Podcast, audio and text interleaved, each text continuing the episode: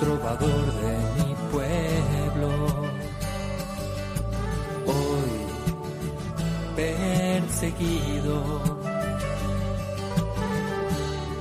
por servir al Señor. Comienza Francisco y Clara, Camino de Misericordia, un programa dirigido por Fray Juan José Rodríguez.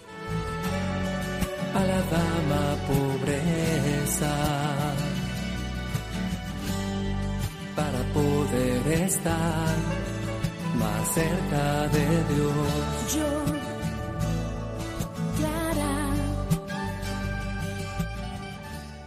Un saludo fraterno de paz y bien, hermanos.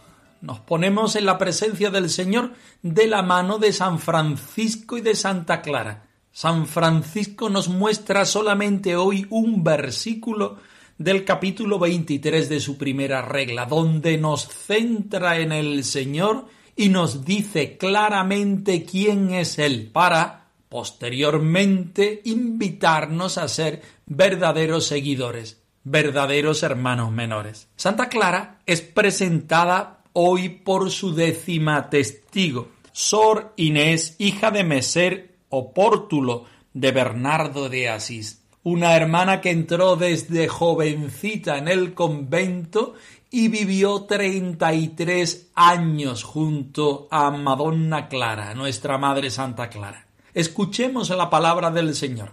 Que ella sea la que nos invite a vivir la vida franciscana siendo evangelios vivos y vivientes.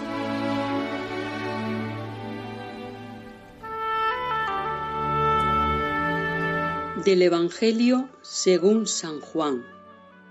En el principio ya existía la palabra, y la palabra estaba junto a Dios, y la palabra era Dios. La palabra en el principio estaba junto a Dios. Por medio de la palabra se hizo todo, y sin ella no se hizo nada de lo que se ha hecho. En la palabra había vida, y la vida era la luz de los hombres. La luz brilla en la tiniebla, y la tiniebla no la recibió. Estamos casi acabando la primera regla de San Francisco de Asís. El santo para en este último capítulo para hacer una adoración al Señor, para mostrarle a los hermanos quién es el Señor y lo que debemos hacer. Nos quedamos en esta ocasión con la primera parte. San Francisco muestra a los hermanos menores y hoy particularmente a nosotros quién es Dios. Atentos, porque es una aventura fascinante meterse en el Señor, ponerse a sus plantas. Santo tú, el fuerte tú, el grande tú, el único Dios. Por consiguiente, ninguna otra cosa deseemos, ninguna otra queramos, ninguna otra nos plazca y deleite, sino nuestro Creador y Redentor y Salvador, el solo verdadero Dios, que es pleno bien, todo bien, total bien, verdadero y sumo bien, que es Él solo bueno, piadoso, manso, suave y dulce, que es el solo santo, justo, verdadero, santo y recto, que es el solo benigno, inocente, puro, de quien y por quien y en quien es todo el perdón, toda la gracia, toda la gloria de todos los penitentes y de todos justos, de todos los bienaventurados que gozan juntos en los cielos.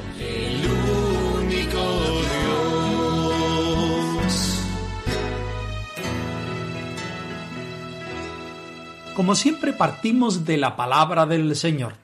San Francisco quiere en este momento, en este capítulo, centrarlo todo en el Señor, reconocer quién es el Señor para invitar posteriormente a los hermanos menores a ser de Él, a vivir en Él, a transformarse según Él. En este versículo 9 del capítulo 23 de la primera regla, San Francisco se esfuerza, o más bien podríamos decir, se mete en Dios de tal manera que ya todo Él es una alabanza, se deja transformar, se deja convertir, se deja iluminar, se deja bendecir por el Señor. No puede ser de otra manera más que irnos al Evangelio de San Juan, el favorito de nuestro Padre San Francisco. En el prólogo nos muestra la palabra. Al principio existía la palabra, estaba la palabra junto a Dios, la palabra misma era Dios mismo. Valga la redundancia y el repetir el mismo término. Se hizo todo por medio de la palabra. Antes de la palabra no había nada, no existía la vida, pero cuando existió la palabra, existió la vida, existió la luz. Y el comprobar que exista la luz nos hace ver que nosotros somos también tinieblas, donde esa luz choca y donde hay una posibilidad de invitación a la salvación. Eso mismo es lo que San Francisco quiere, mostrar la gloria de Dios por medio de la palabra, no de la palabra con mayúscula, sino de su propia palabra. Invitar a los hermanos, invitar a los creyentes, invitar a todas las personas del universo y a todas las criaturas a darse cuenta que ninguna cosa debemos desear, debemos querer, debemos agradarnos en ellas y deleitarnos en ellas más que en el Señor, que es sólo uno y Dios. Así lo define al Señor. El Señor es Dios, por supuesto. El Señor es uno, por supuesto también. Y el Señor es solamente Él, solamente tiene importancia en este momento y en toda la vida de San Francisco el Señor. Rechacemos otras realidades que no son este solo Dios que es nuestro Señor y que por tanto es verdadero.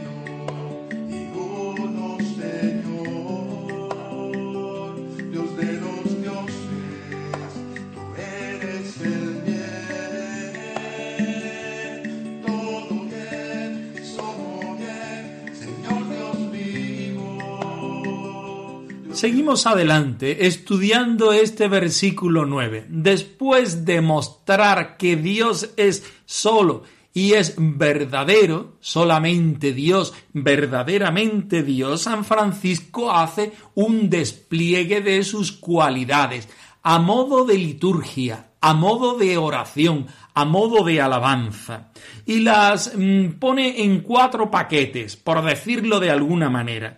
El primero, Dios es bueno, Dios es pleno, Dios es todo bien, bien total, verdadero y sumo bien.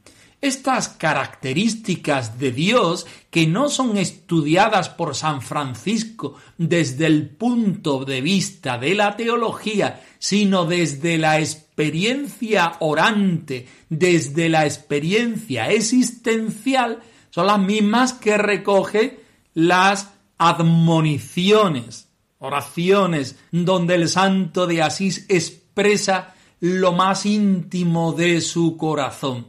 Al final de esta primera regla, que es una invitación a los hermanos a ser de Dios, Francisco nos describe quién es Dios. Francisco, ¿quién es Dios? Dios es el bien, Dios es lo pleno, el todo bien, el bien total, el verdadero y sumo bien. Ante Él no podemos tener otra actitud más que ponernos de rodillas y que toda nuestra vida sea una adoración. No hay una diferencia entre la oración y la vida activa, entre la contemplación y el trabajo pastoral, sino que la contemplación lleva a la vivencia de la fraternidad y por medio de la fraternidad nosotros nos sentimos en sin propio y al sentirnos en sin propio nosotros somos capaces de llevar a los demás a este Dios que es bien, que es pleno, que es todo bien, bien total, verdadero y sumo bien. Y continúa San Francisco con las cualidades de Dios y dice que es el solo bueno, el piadoso, manso, suave y dulce. Muestra en este momento las características más íntimas y más entre muchas comillas, débiles de Dios, porque ser manso, suave, dulce y piadoso en una sociedad y en una iglesia que nos enseña a ser fuertes ante la tentación, describe cómo Dios también se hace pequeño, Dios también se hace pobre, se hace humilde, se hace tierno, se hace necesitado de tu oración, de tu alabanza.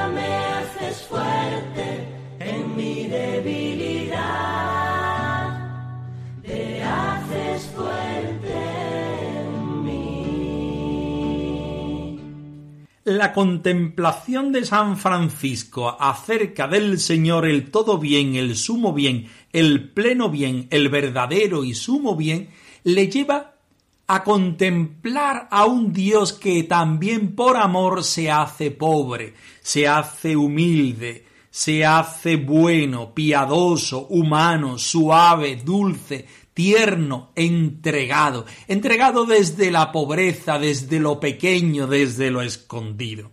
A continuación, San Francisco sigue mostrando otras cualidades del Señor, como el solo santo, el justo, el verdadero, el santo y el recto. Son otras cualidades del Señor. Estas desde la grandeza, porque San Francisco reconoce la pequeñez de nuestro Señor, pero también reconoce que Él es fuerte, grande, robusto, justo, verdadero y santo. Para terminar rematando este versículo diciendo que Dios es inocente, puro, benigno, solamente es benigno, solamente es inocente, el solo inocente, el solo benigno, el solo puro. Y cuando contempla este abanico de posibilidades de nuestro Señor por medio de esta alabanza, dice a continuación, de quién, por quién y en quién. Esos son tres caminos por los cuales nosotros encontramos la salvación del Señor. Caminos de Dios hacia la humanidad y caminos de la humanidad hacia Dios. De quien nos viene, por quien nos viene y en quien está el todo perdón, toda gracia, toda gloria. contemplamos al Señor como todo perdón, toda gracia y toda gloria, y eso nos hace y nos capacita para entrar en el camino del perdón, de la gracia y de la gloria. ¿Cómo lo hicieron? Los penitentes y justos, los bienaventurados del cielo.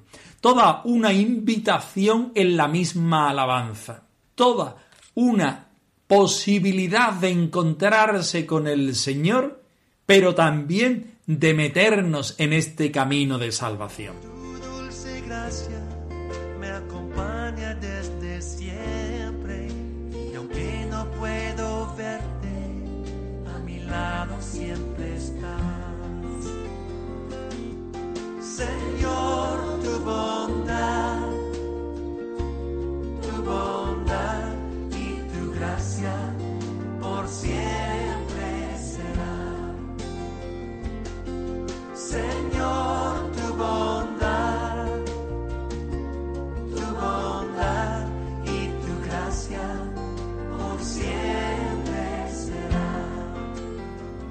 Sor Inés, hija de mesero Pórtulo de Bernardo de Asís, monja del monasterio de San Damián, como cada una de sus hermanas anteriores y posteriores, declara bajo juramento que entra muy niña en el convento, vive treinta y tres años con la Madre Santa Clara y de ella aprende un montón de cosas, ve un montón de cosas y es capaz de manifestarnos ahora esta experiencia. Escuchemos con atención el principio de su relato. Dichosa tú que te has unido a tu esposo celestial que colmará todas tus ansias de felicidad. Décima testigo. Sor Inés, hija de mesero Pórtulo de Bernardo de Asís, monja del monasterio de San Damián, declaró bajo juramento que cuando ella, siendo muy niña, entró en el monasterio, Madonna Clara, abadesa que fue del dicho monasterio, usaba un cilicio hecho de pelos de caballo anudados, y dijo que la Madonna se lo prestó una vez por espacio de tres días, y le pareció tan áspero que de ninguna manera lo pudo soportar. Declaró también la testigo que de ningún modo podría ella expresar la humildad, la afabilidad, la paciencia y la grandeza de la vida santa y de las virtudes de Madonna Clara, según cuanto ella había visto en todo el tiempo que estuvo en el monasterio. Parecía que todos los bienes estaban en ella y que no tenía nada de reprensible, sino que podía ser alabada como santa. Preguntada sobre cómo lo sabía, respondió por haber estado en el monasterio bajo su cuidado cerca de treinta y tres años, y afirmó que Madonna Clara por la noche, después de completas, quedaba largo tiempo en oración derramando abundantes lágrimas, y hacia la media noche, de modo semejante, se levantaba a la oración mientras estuvo sana, y despertaba a las hermanas llamándolas sin palabras, y también hacía oración especialmente a la hora de sexta, pues decía que a aquella hora había sido clavado en la cruz nuestro Señor. También dijo que la dicha santa se mortificaba mucho con ayunos. Preguntada sobre cómo sabía las cosas dichas, contestó como está dicho arriba porque estaba presente. También declaró que si la dicha Madonna Clara veía a una hermana sufrir alguna tentación o tribulación, la llamaba en secreto y la consolaba llorando. Y a veces se echaba a sus pies. Preguntada por cómo sabía las dichas cosas, contestó que había visto a varias de las que ella llamaba para consolarlas, y alguna de éstas le dijo que la Madonna se le había echado a los pies. Preguntada por el, por el nombre de aquella hermana, contestó que se llamaba Sor Iluminada de Pisa, ya fallecida.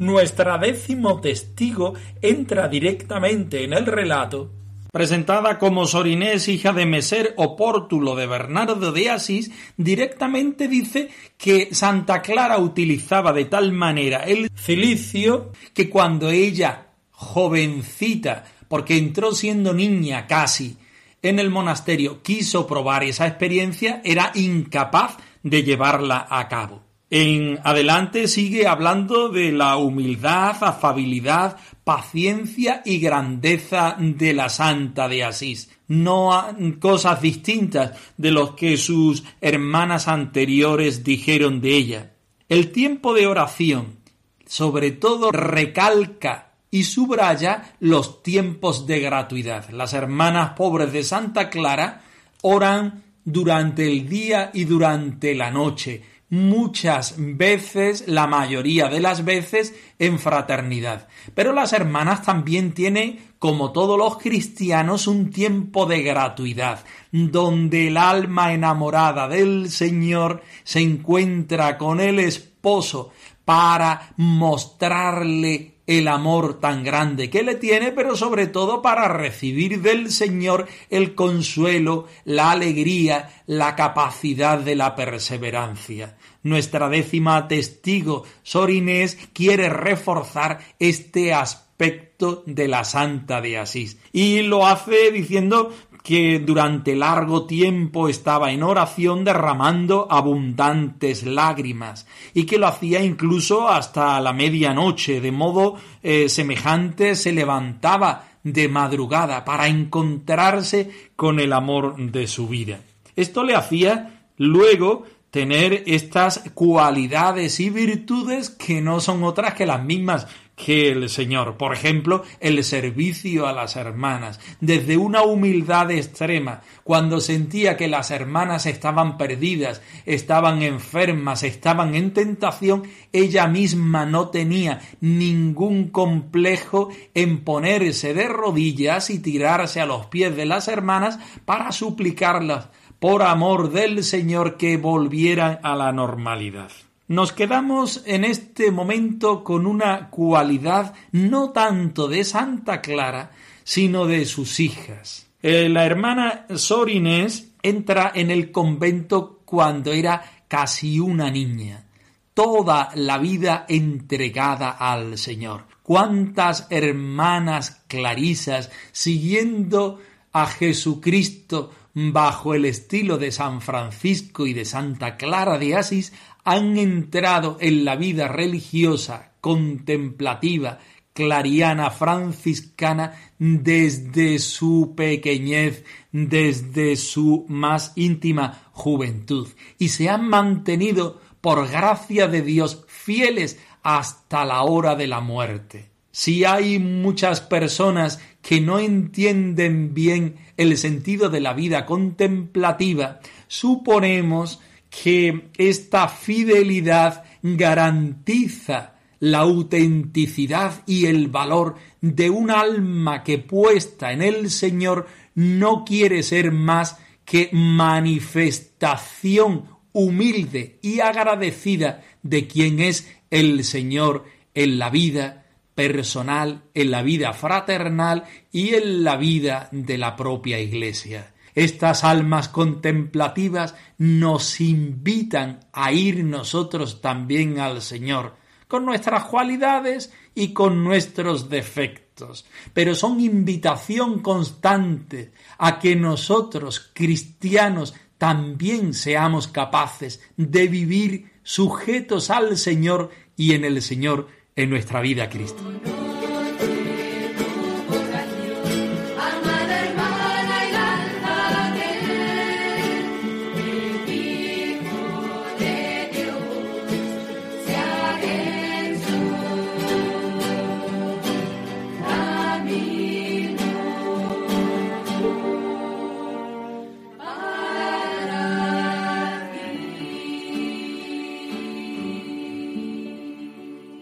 Francisco y clara arroba.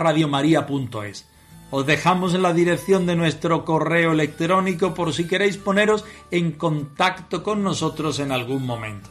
Nosotros nos despedimos, no sin antes ofreceros la bendición del Señor resucitado al más puro estilo franciscano. Que el Señor os conceda la paz y el bien.